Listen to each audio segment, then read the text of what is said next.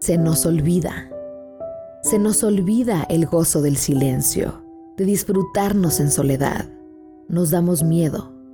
Corremos despavoridos ante nuestra propia mirada, nuestro encuentro solos entre los ángeles y demonios internos.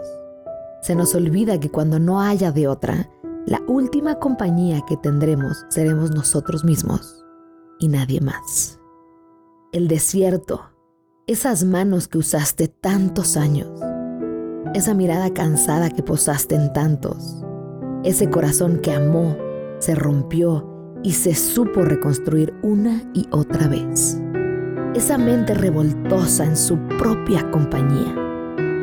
Se nos olvida que la primera historia es tan íntima, tan personal, tan indescifrable, tan intraducible, tan intransferible para cualquiera.